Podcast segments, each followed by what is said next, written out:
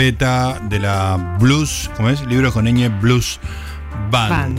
Muy bien, ¿eh? En un rato juega River con estudiantes de La Plata, ya se ve a los jugadores haciendo el precalentamiento. Estamos a vivo acá en CNN Radio Argentina hasta las 9 de la noche. Entramos en la segunda hora del programa.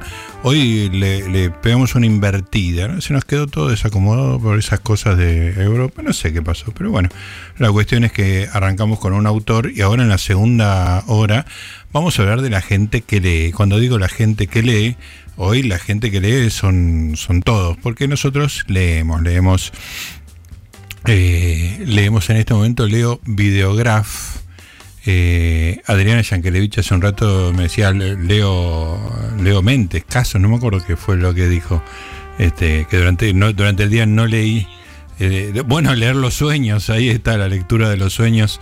Hay una lectura impresionante que nunca la mencionamos eh, en esta en esta enumeración de lecturas posibles. Hemos hablado de partitura. Este, y bueno, y hemos descubierto que con un arquitecto la semana pasada, con Matías Becar Varela, que, él podía leer planos de una manera que nosotros no, podíamos, que todo el mundo lee algo que, que, los otros no leen, que no se trata de acumular libros y autores y páginas y páginas, sino de que lo inevitable, leer, porque... Todos, todos somos lectores.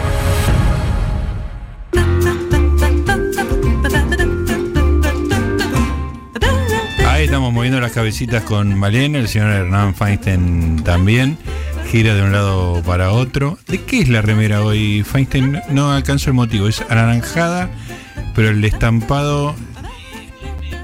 medio cualquier cosa. Perfecto. No, se sabe muy bien a quién estás homenajeando. Estás homenajeando el arte abstracto. Ahí está, podría ser una, una respuesta posible. ¿Por qué no?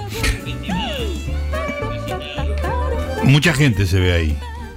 Eso es cierto, se ve un montón de gente ahí. Bueno, eh, señoras y señores, vamos a estar ahora compartiendo esta idea de la lectura eh, con una persona que para convencerla de hablar, ay, se hizo el difícil, que yo no leo, que este, que el otro. Eh, mentira, porque el, espíritu de, la sección es que todos somos lectores. Y él es abogado, empresario, jubilado, dice, pone el jubilado en, la cosa. Este, y además yo doy fe que es lector de blogs de la época de los blogs, porque ahí lo conocí. Ahí lo conocí como Janfiloso. Viste cuando usabas un user, ¿no? Para firmar tu comentario. Bueno, y era en el blog de, de Quintín, eh, la lectora provisoria, era muy activo y bueno, se convirtió en un amigo de la época de los blogs. Después se sacó una, cuando nos mandamos todo para Ter, se sacó una cuenta que se llama Hanfi Tuitero, y este, y ahí es parte de nuestra vida, conversamos todos los días, algún comentario, esto y lo Y resulta que el tipo, además de tuitero y de, bloguero, es abogado, empresario y jubilado. Se llama Juan Ángel Seitún, pero para nosotros es Hanfiloso o más cariñosamente Hanfi. Y lo tenemos en línea. Hanfi, Gustavo te saluda. ¿Cómo te va? Gustavo, un gusto. ¿Cómo estás? Nos hemos visto una vez, por lo menos una vez, no sé si más de una vez, en una presentación de un libro de Quintín, pero ¿nos vimos personalmente alguna vez más? Eh, no, no lo recuerdo. Recuerdo esa vez y, ninguna otra. Si, si me hubieras visto otra vez, te acordarías, quiero creer. Seguramente. ¿No, es cierto? escúchame, eh, sos abogado, vos sos una persona inquieta, te interesa todo, sabes bastante de economía por tus comentarios. No digo que seas economista, digamos, pero es como que estás alerta, digamos, a las discusiones económicas, ¿no? ¿Tenés lecturas de eso, Hanfi, o, o no? Sí, sí. Por cierto, de hecho, me recibí de abogado, pero también estudié economía. Ah. sí, llegué a estudiar dos años nada más. Pero luego, como mi vida transcurrió en el mundo de las empresas, entonces la vida me convirtió en un economista amateur también. ah, perfecto. O sea que tenía un, un, sostén de todo tipo, desde la experiencia y también en, en las lecturas, digamos. Sí, absolutamente, sí. Y además me, me interesa, qué sé yo, no sé, es un- uno de los temas que me interesa. Bueno, uno en la Argentina empieza a tener todos Claro. los días lecciones prácticas, ¿no? De que si el déficit, que la inflación, que el, el- el valor nominal, valor real, Sí. todo eso es un entrenamiento. Ser ser argentino de unos cuantos años como vos y yo es un hay- Seguro. ten- tenés un, un background económico importante. Escúchame, este, ¿y cómo fuiste de lector de, de niño, digamos? ¿Te interesaba la lectura? ¿Te destacabas por eso? ¿Era marginal? No, sí, sí, sí. Yo creo, eh, es más, si, si hablamos de, de- de ficción, creo que fui mucho más lector de joven Ajá. que, que lo que soy ahora, de ficción, digo, ¿no? Sí, sí. En aquella época, eh, por supuesto, Borges Cortázar, pero por algún momento recuerdo, eh, sé yo, Marta Lynch, Silvina Bullrich. Beatriz Guido, esas lecturas recuerdo, ¿no? Mira, sí, eran Estamos hablando de la década de 70, ¿no? década de 70 y eran escritoras súper populares, porque Sí. Silvina Bullrich y Marta Lynch vendían libros a lo pavote, era una muy impresionante. ¿eh? Eran bestsellers, digamos así, con en- literalmente bestsellers, ¿no? Sí, sí, sí, sí. Esas eran mis lecturas de aquella época y sí, en, en- en esa época leía más, ¿no? Luego, qué sé yo, no sé, la facultad o el trabajo o lo que fuera, fui reduciendo mucho la literatura, la literatura y pasé a leer más otras cosas, digamos. Claro, por eso te iba a decir, eh, Hanfi, que no es que dejaste de leer, sino que eh, especializaste tu, tu lectura. Sí, sí, correcto, sí, sí. sí. Le- El otro día leía sí, una, una, una revista que hiciste con Adrián Amado y yo decía que en la lectura profesional, en la que uno hace como, como abogado, digamos, Sí, eh, uno se acostumbra a leer no tomos, no colecciones completas, pero sí la- los temas que te interesan. ¿no? claro. Entonces ya sabes dónde ir a buscar las cosas y vas a buscar lo que estás buscando para ese momento, para esa duda que tenés, ¿no? Sí. Claro. Eh, pero me interesa mucho esto, Hanfi, porque eh, en algún momento vos como, como yo, digamos, este, te metiste en la lectura de los blogs. Estamos hablando de hace, no sé, 15 años, por decir algo. Este, y bueno, ahí, ahí fue donde te, te conocí como con, con tu user, digamos. Este, pero ¿cómo llegaste ahí? ¿Cómo, cómo un abogado, empresario, eh, termina leyendo a Quintín sus diatribas feroces este, en, en un blog, ¿no? Una cosa que, que por ahí no era ni para tu edad, ni para la mía, ni para la de Quintín, vamos a decir todo, que es el más viejo de todos. ¿no? ¿Cómo llegaste? Mirá, sí, son esas cosas de, de la vida, ¿no? La que me introdujo en el mundo de los blogs fue otra lectora que debes conocer, que es muy tan Estela Gullot, ¿no? Ella me Bueno, introdujo. Estela nos Sí. pasa el trapo a nosotros como lectores. Es una cosa de locos. lo que Sí, estamos sí. Tengo que hablar con ella, la tenemos que, Sí, que convocar.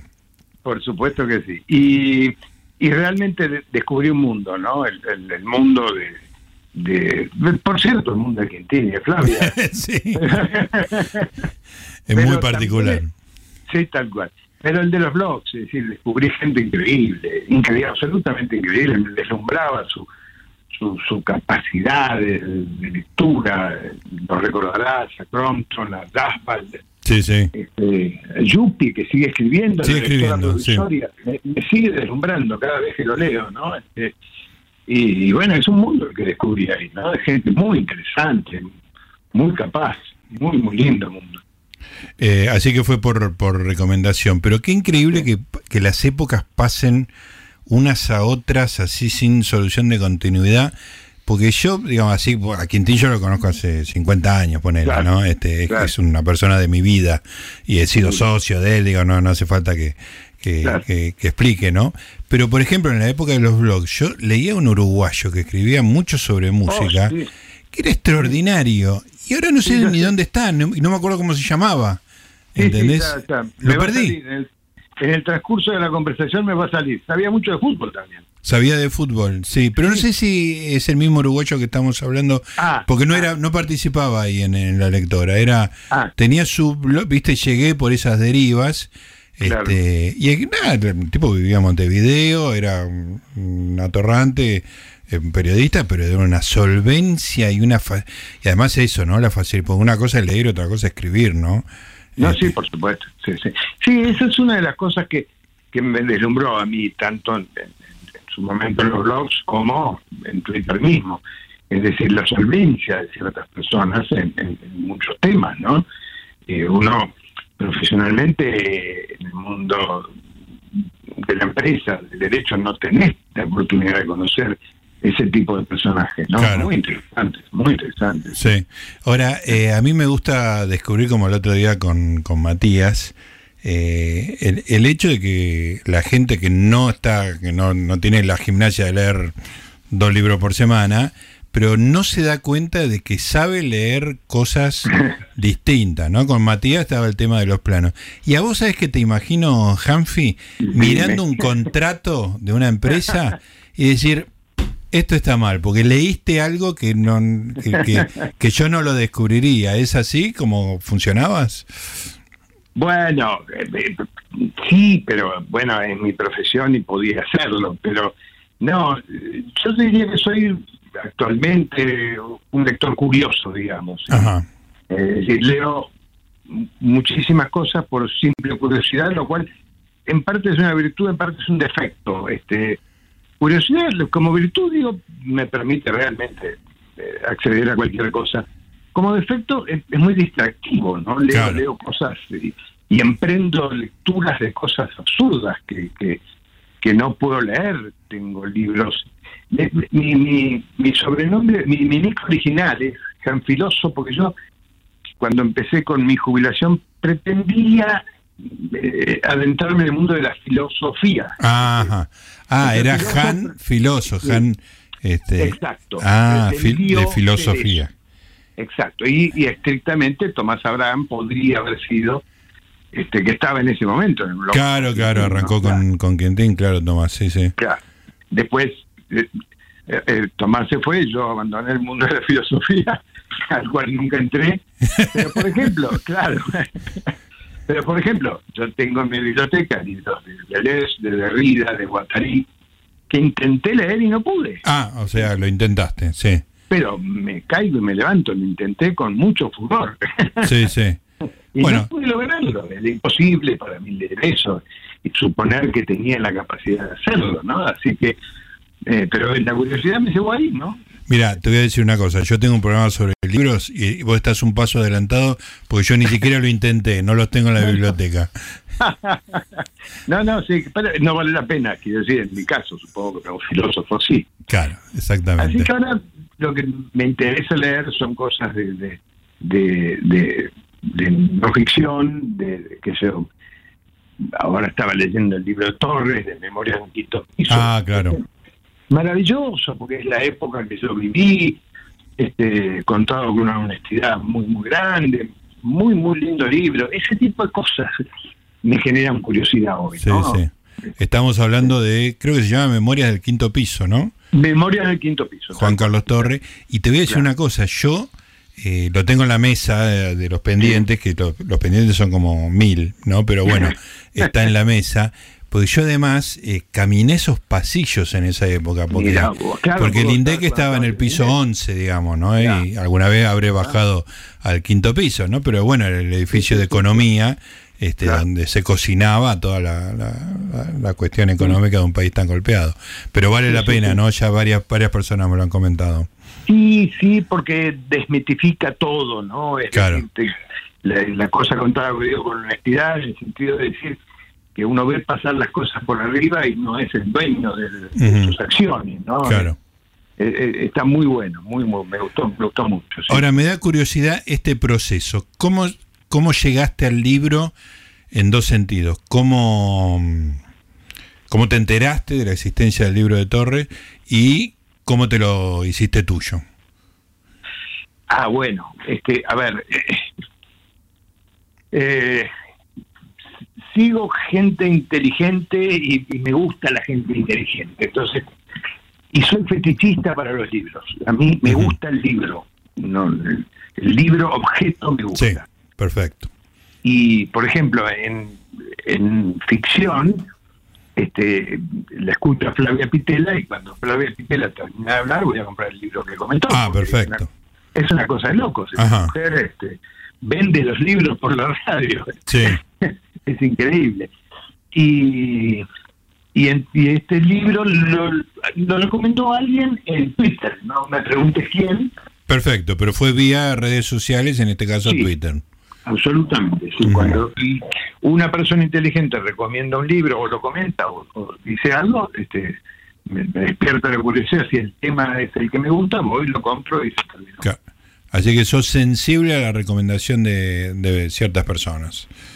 Sí, por supuesto, por supuesto. Pero, por ejemplo, soy sensible, pero yo no podría seguir, es decir, con todo lo que eh, te admiro y te respeto, no podría seguir la recomendación tuya o de Quintín porque leen dos libros por semana. claro, te tiramos tantos libros por la cabeza que no lo puedes seguir. Entonces no lo puedo seguir. Claro, perfecto. Pero eh, bueno, cuando coincide la recomendación con un tema que de una persona que yo respeto y de un tema que me despierta curiosidad, voy y compro el libro. Y entonces el proceso es ese, librería. ¿A qué librería vas? a la boutique del libro, a Cúspide, a la que se me ponga cerca. Este, mm. sí, voy, lo compro, lo pido. Me gusta, me quedo cuando voy a una librería, me gusta revisarla y, por ahí compro otro del que fui a comprar y sí, me, divierte. Soy fetichista con los libros, me, gusta. Escúchame, siendo tan fetichista, dudo de que hagas lo que hago yo, que es meterles mano a lo bestia, subrayar, resaltar, escribir.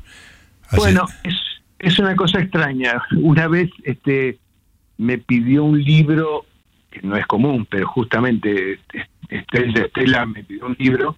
Se, se invirtió el flujo, digamos. Se invirtió el flujo, tal cual. Y yo lo había marcado con decenas de póster, ¿no? Amarillos arriba, ah, pegados. Ah, muy bueno.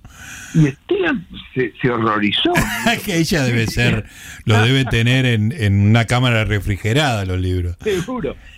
Y, mira, a veces me pasa cuando un libro me, me, me enseña cosas, entonces le pongo un post arriba, lo marco la palabra que me llamó la atención y por algún motivo, ¿no? Sí, sí, sí este, hay libros a los que vuelvo y los tengo con muchísimos posts y marcados y entonces es más fácil encontrar la cita o lo que estoy buscando, ¿no? Qué bueno eso. Eh, eh, ahí no llegué nunca. Este, ¿Y qué? ¿Vas a la librería y te aprovisionas de, de, las etiquetitas esas, los postes? Me encanta, tengo de todos los colores. sí, sí, claro, sí. Pero también, también los rayos, ¿eh? A veces me da vergüenza y lo hago en lápiz, eh, otras veces no, otras veces con marcador colorado furioso. Ah, perfecto. Muy bien. Eh, abro llaves, hago señales, puedo escribir en, las páginas en blanco que quedan al final alguna reflexión. Este, no, sí, los destruyo bastante. Qué bueno, me, me gusta eso, Hanfi. Y decime, nombrame un libro que lo hayas metido mano a lo bestia, el, el que más este lo hayas estropeado en el buen sentido.